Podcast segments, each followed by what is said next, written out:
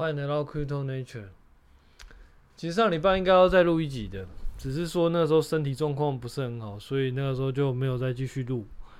呃，今年的话，其实我的绩效，我自己觉得其实是还 OK 啦。不管是在美股还是在那个 Cryptocurrency 这边，其实我都觉得算是都算是我自己会算是满意啦。呃，所以我觉得其实绩效方面其实没有什么好抱怨的。不过美股倒是出乎我意料啊，其实加密货币也出乎我意料。其实这两个我今年本来至少在年初的时候，我其实都不认为今年会涨啊。呃，对，可能，对，就是听起来好像嗯、很难以相信。但是虽然说如果你有去听我大概在。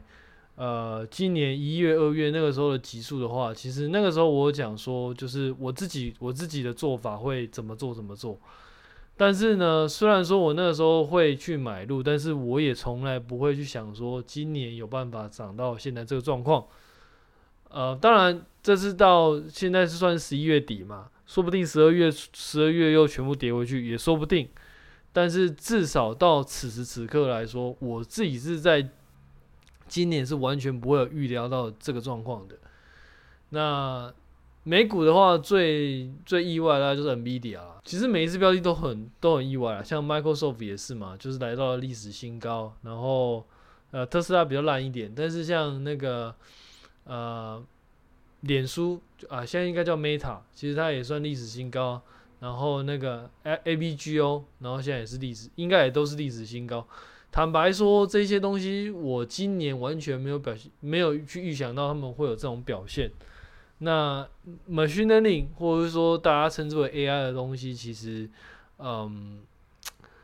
当然就是如果有去以前有在听这个节目的话，其实也会很清楚，就是我以前也有讲过这些东西，包含我以前有讲过，就是因因为。当然，这个是因为我自己本身就在做 data 的啦。那我自己其实也做了好几年相关的东西，所以我会很清楚，就是说，假设今天你今天是要做一个 data 的，你就是必须要帮将你的资料跟你的硬体，还有跟你的软体去做尽可能的整合，因为它的商业模式其实会比较偏向于就是。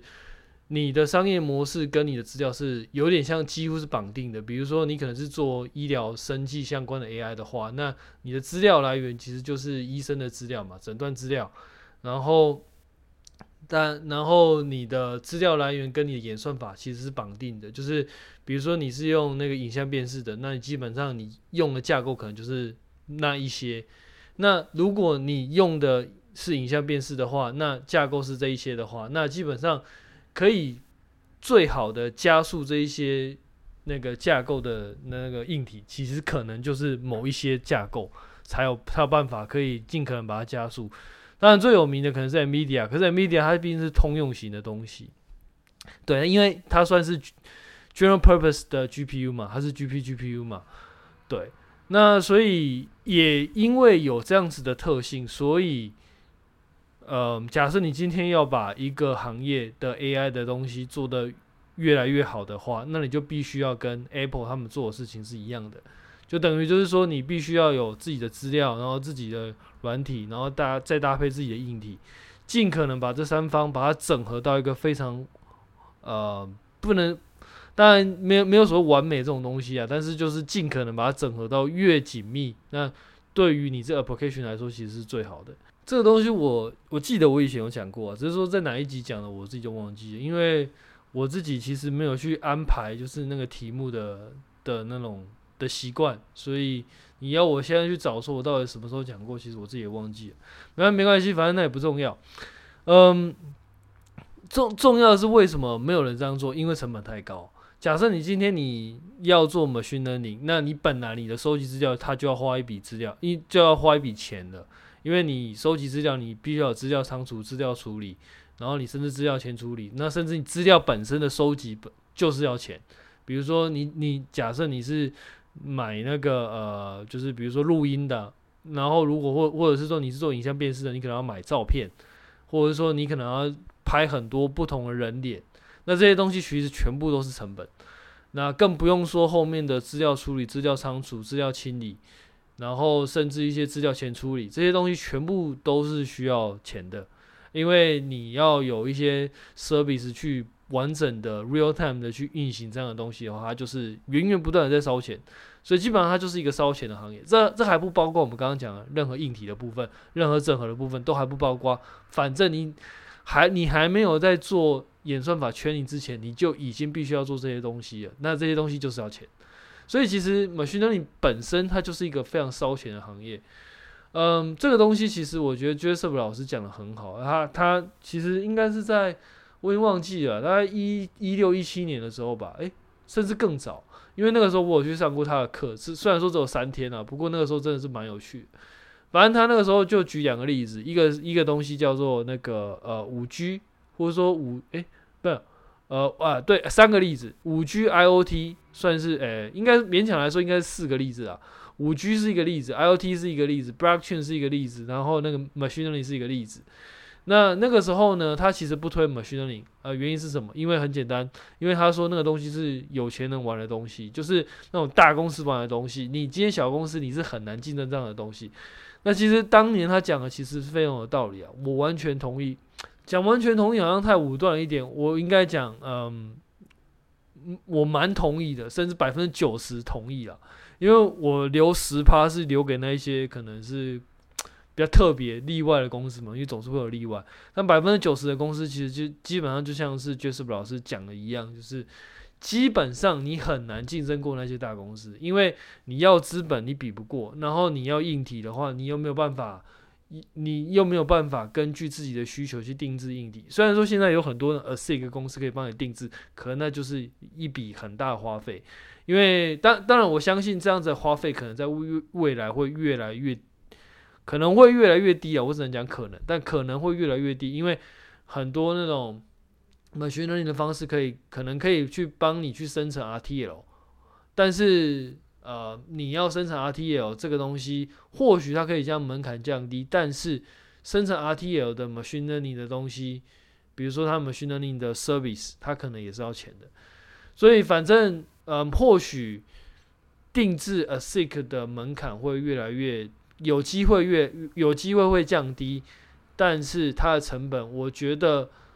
呃，很难降到很低啦。就是因为随着你的那个运算量越来越大，你要处理的东西可能越来越多的状况下，你用的那比如不管是工艺啊什么的，那成本可能也是会随着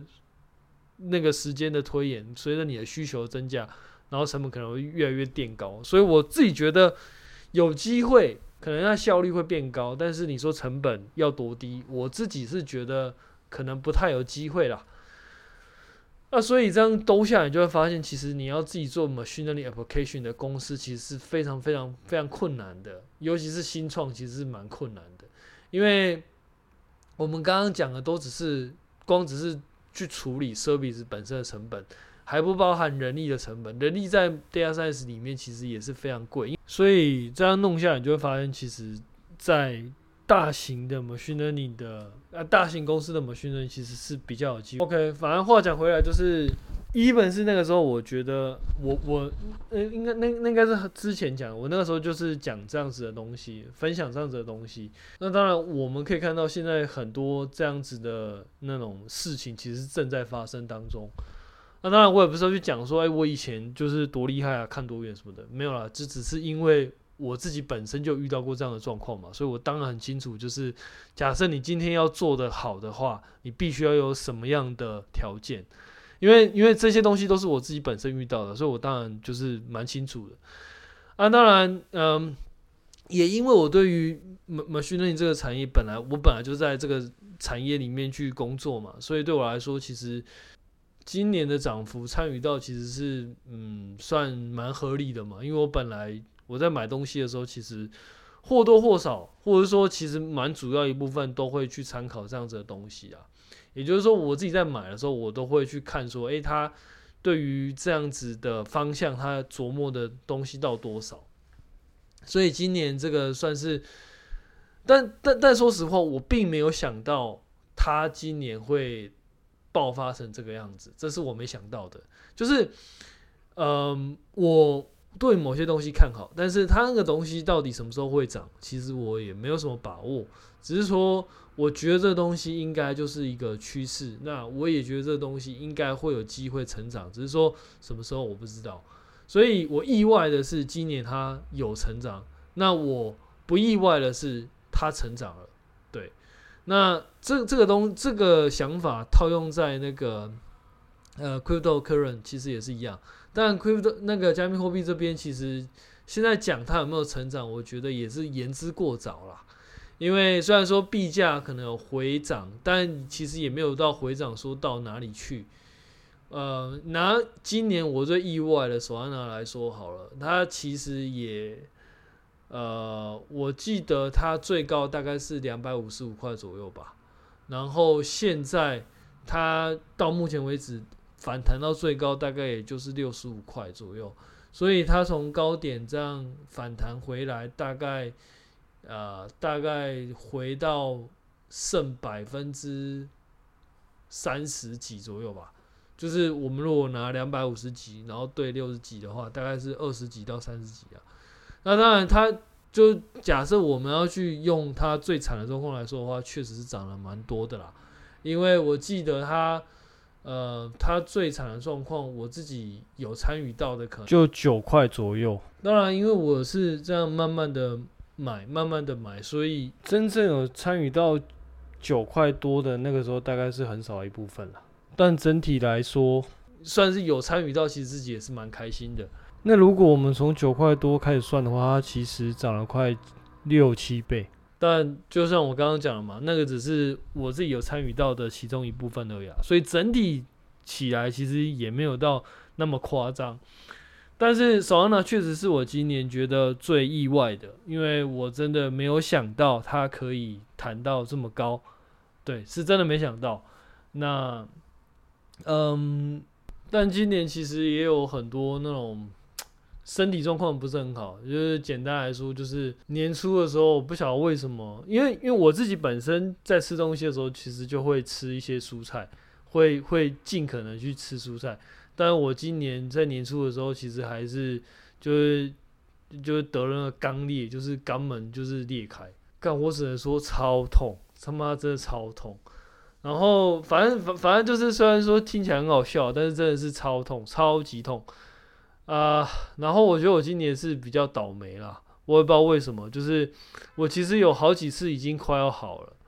然后呃，但是要快要好了那个时候，又突然遇到感冒，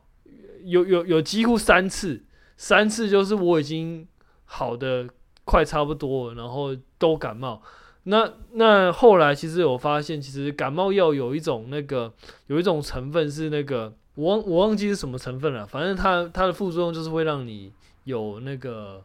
便秘，就是你的那个，反正就是你的大便会变比较硬，所以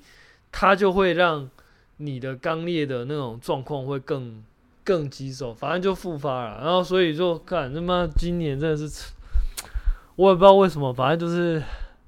真的是比较比较倒霉一点了，身体状况比较不好，所以其实有的时候我自己都。像上礼拜其实本来要录，那但是其实身体就不是很舒服，哎呀，算了算算，就是还就就就就还是先休息一下好了。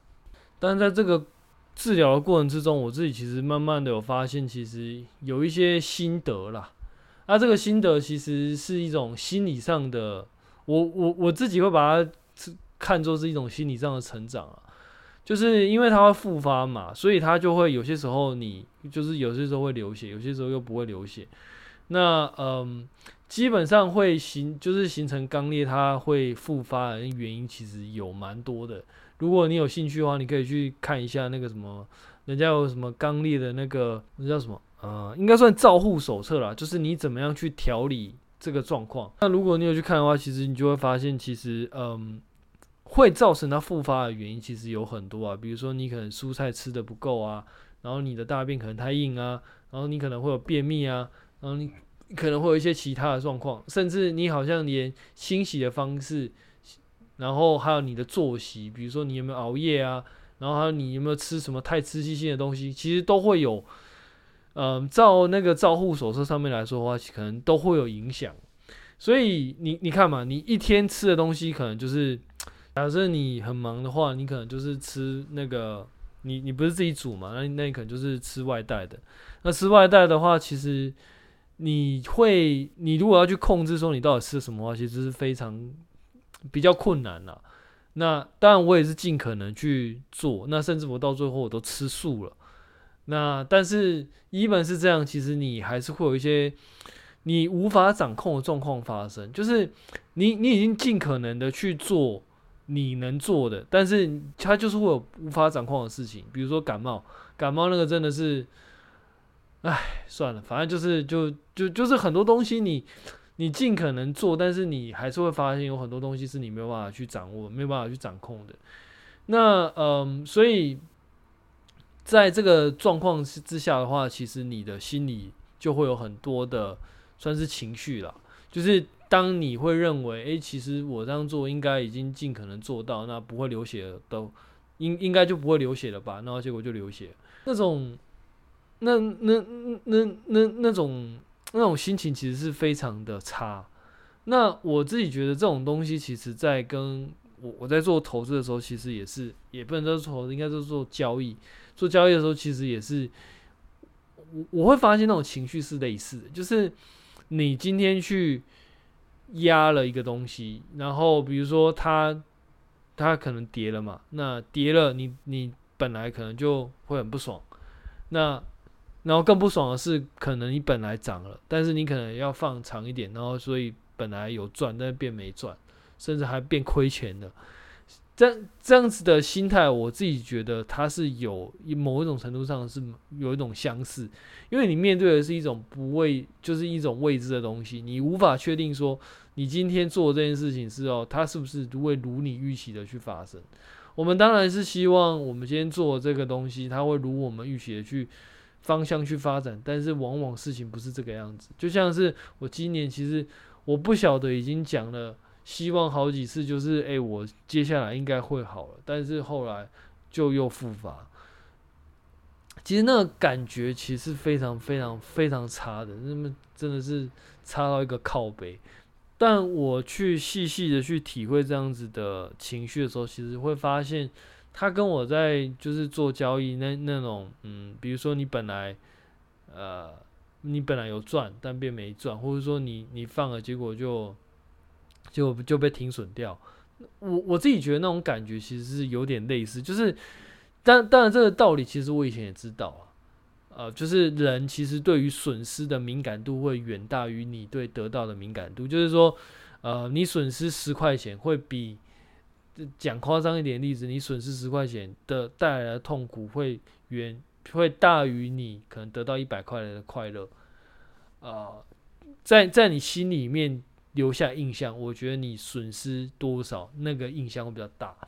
那这个其实就是会让我们心里面对于损失有一种特别的抗拒。那当然，这个心态其实我自己很就是算蛮早就知道了。其实不只是在投资啊，其实在各个方面都一样啊。就是不管是在比如说像有些人分手，他就不想分手，其实道理是一样的，因为你不想损失。然后有些人就是。假假设他今天丢了，比如说几十块钱，他就会很在意那几十块钱，因为那个东西就是你自己的呃心态。你会，你你当你一个钱不见了，或者说比如说你买个东西，然后你发现哎，你的钱就是呃，比如说你多给了，比如说你本来要多给你一百块，然后变成给了两百块之类的，那你可能没有注意到，然后你事后发现。也也不能发现，应该说你事后推测，你可能多给了一百的时候，其实那个心情其实是蛮算算算是蛮差的。所以这个算是我在这个照护的过程之中一个很体会很深的情绪啊，就是那种失败啊、损失、挫败的感觉，然后。在照顾过程之中，你面临到这种感觉的时候，你还是要想办法去排解掉这样的感觉，或者说跟这样的感觉去共处，然后再往下去看，说，哎，你还能做什么？我觉得这个是在我在这一段照顾的过程之中，在我心理上有一个，我我觉得还不能算成长啊，因为现在我我我这状况也还没好嘛，还没完全好，所以也不能算成长，但是我有发现，其实呃，我慢慢的去调整，去呃跟这样子的情绪做相处，那相处的模式有慢慢的变好的的的的的的迹象。但说实话，你说会成长多少？我觉得是有点困难，因为它本身就是一一个蛮逆人性的事情。因为当你今天你怎么做你都失败的时候，你本来就会产生那种啊，算了，我不想做那种感觉。但是不管是你今天是在照顾自己的过程之中，还是你在做任何事情的过程之中，我觉得挫败这件事情其实算是一种蛮呃。算是蛮常见的东西啊，所以其实呃，但但当然就是因为它常见，所以成功才会那么的稀少。因为大部分的状况都是失败的状况远比成功的机会多很多，所以呃，大部分人可能在遇到很多失败之后，其实就会放弃。所以我觉得这个东西其实是一个呃，算是一个锻炼自己的过程啊，锻炼自己心态的过程。然后另外一个我觉得比较呃。频繁遇到的情绪是那个面对未知的恐惧，就是嗯，因为如我们刚刚所说的，其实嗯，当然我我我自己去看过很多可能会造成刚裂的原因，但事实上，你每一次状况发生的时候，它到底是什么原因？其实我觉得那个是蛮困难去分辨的，因为为什么？因为你每一天可能会造成的原因有很多，比如说光是吃的东西，你你到底吃到了什么？那呃，然后你比如说你可能用那个卫生纸擦太大力，也是有可能会造成那种破皮啊，甚至流血的状况。然后，所以我后来就会改用湿纸巾。然后还有什么？就是它它有太多种是那种状况，是你可能本来是没有没有没有想到，原来这个东西也会有这样的影响。然后甚至还有所谓的就是那种几率性，就是。呃，当然这，这些东西都是我自己的感觉啦。我没我没有什么任何证据可以证明我现在讲的东西是对的。但是我我自己的感觉是，你有很多状况是你做了，但是它并不一定会真的变差。比如说，你用那个卫生纸去擦，不见得真的会比较比较呃，不见得真的会受伤，只是说它可能受伤的机会比较大。所以很多时，所以有些时候你可能去做了某一些。比如说你用卫生纸擦，那但但是它可能就没有什么事，它可能就没有什么问题，所以你就会觉得，哎、我我我这样做其实是没有问题的。可是当做的那个你做的次数多了之后，如果这东西会有问题的话，那它自然而然它就会发生这样那那种问题，就是它可能擦到你流血的机会会比擦到没有流血机会来的大。那这个时候你就自然而然就会就就会比较容易流血。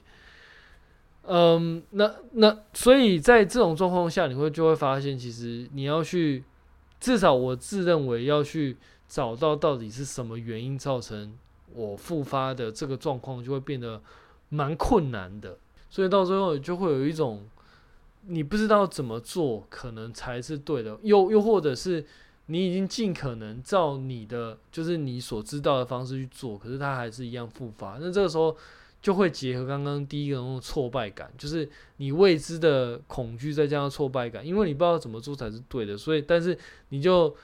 依照你现在有的资讯，然后去做一个对的选择，就是你你自己认为对的选择，然后做，然后结果又错，那个感觉真的会让自己就是有点就会快要崩溃啊！你就会觉得，干妈，我都已经就已经做成这个样子，结果还是一样复发。那呃，第二个情绪，其实在我们交易的时候也是一样嘛，就是你买了，你也不知道这东西，或者是说你没有绝对的把握，它一定会上涨或下跌啊。因为假设你今天有绝对把握的话，那你就不会，你就不会未知了，就是你你就不会害怕嘛，因为你知道它一定会上涨或一定会下跌。但至少我没有这个能力啦，就是我不知道它一定会上涨或是一定会下跌，所以。我自己在交易上去就会面临到那种未知的恐惧，再加上会失败的那种挫败感。我觉得，呃，面临这两种情绪要去怎么处理，然后，然后再想办法去找出下一步要怎么走的这个心态，我自己觉得在这个照护的过程之中，算是呃重复的被训练到去面对这样自己这样的情绪啊。只是这个是往好的方面看啦，就是至少哎、我好像在这个照护的过程之中，好像也不是完全没有，也不是完全都是痛苦啊。但是这是往好的方面看了，但事实上就是靠北痛的、真的是靠北痛了。妈，我真的我真的不晓得，原来这个东西可以这么痛，真的非常痛苦。我我今年基本上就是啊，真的是算了，一言难尽啊。这反正反正就非常痛苦啊，真的非常痛苦，真的是坐立难安呐、因为他没有办法一直坐着，坐着会压到伤口啊，站着好。以以我自己的状况，我不知道其他人怎么样啊。但以我自己来说，我站着其实站久，或者说，嗯，就是假设去走路走久了，其实伤口就会痛。看，这真的是他妈有过，真的是超级靠北，超级超级堵拦。我我就是有有些时候，你可能就是走比较长的路，然后一边走，你可能要想办法坐，先坐下来休息一下。那、啊、你坐久了，你会你会压到伤口。干嘛真的是。啊、真的是超级痛苦，真的是超级痛苦，而且连运动都没办法运动，因为你可能就是屁股那边，比如说你要去深蹲啊干嘛，你可能屁股那边都用力，那用力可能就会拉到伤口啊，看所以也也不能够去做什么太大幅度的运动。啊干啊，可是走久了又又也会拉到伤口啊，坐坐又不能坐久，因为坐一坐就也有可能会拉到伤口啊干嘛，我就是真的是只能躺。然后你去问医生，所以那呃医就医生就比如说去医问医生说，哎，我这个伤口可能是因为什么样才复发，可不可以就是请教一下啊？医生就没有啊，这个这可能原因太多，他也没有办法，他他只能就是再开给你一些药，然后让你在家里面，然后慢慢的去做，有点像是去做复健啦，就是慢慢的去把伤口养好。反正整个过程可以说是超级痛苦啊。那。算是今年这个两个不同的，至少到目前为止两个很多很就是反差很大的事件啦。让我让我今年过真的是我不知道该怎么说哎、欸，反正就是就是真的是印象深刻的一年呐。如果之后我有治好，我再分享说，哎、我到底最后怎么做才有办法，就是把这个伤口把它养好。讲了这么多，其实今天本来没有没有打算讲这个的，我也不知道为什么，然后就突然就想到，就是今年的状况，就觉得可以跟大家分享一下，呃，自己的状况。嗯，OK，反正先回到那个快速的回到 Crypto 这边来哦。诶，说实话，我到目前为止其实是没有什么动作，其实应应该说就是，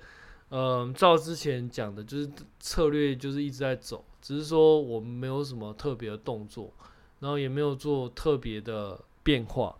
因为就像呃理由之前都讲过了，就是假设我今天是看几年后的东西的话，其实我现在卖掉其实就蛮奇怪的。啊，当然，嗯，或许明年或者说甚至可能下个月，我这样的讲法就选我这样我现在这样讲是很蠢的，但不知道，反正我也不知道，反正就到时候再看看，说不定。到时候会觉得现在的我很蠢，但也有可能是到时候觉得现在的我没没，就是没有处理掉是对的。啊、这个其实我不知道，只能说目前来说就是还是一样依照计划慢慢的去去执行啦，没有什么太大的动作啊。你说有没有办法预期它可以撑在这边？其实我也没有办法预期，因为我本来也会觉得可能也会掉下去，结果结果好像也还好。嗯，我看了一下索安娜，呃，印象中它最低好像来到五十四还是五十五十几吧。其实我是觉得还好啦，其实并没有想象中的掉很多。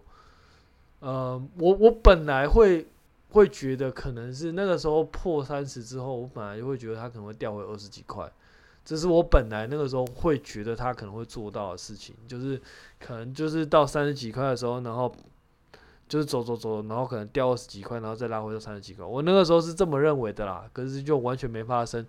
然后到四十几块的时候，我那个时候也会觉得会掉到三十几块，啊，也没有啊。现在五十几块掉到四十几块，看起来好像也还好。啊，六十几块掉到五十几块，我觉得算是可以接受啊，因为基本上，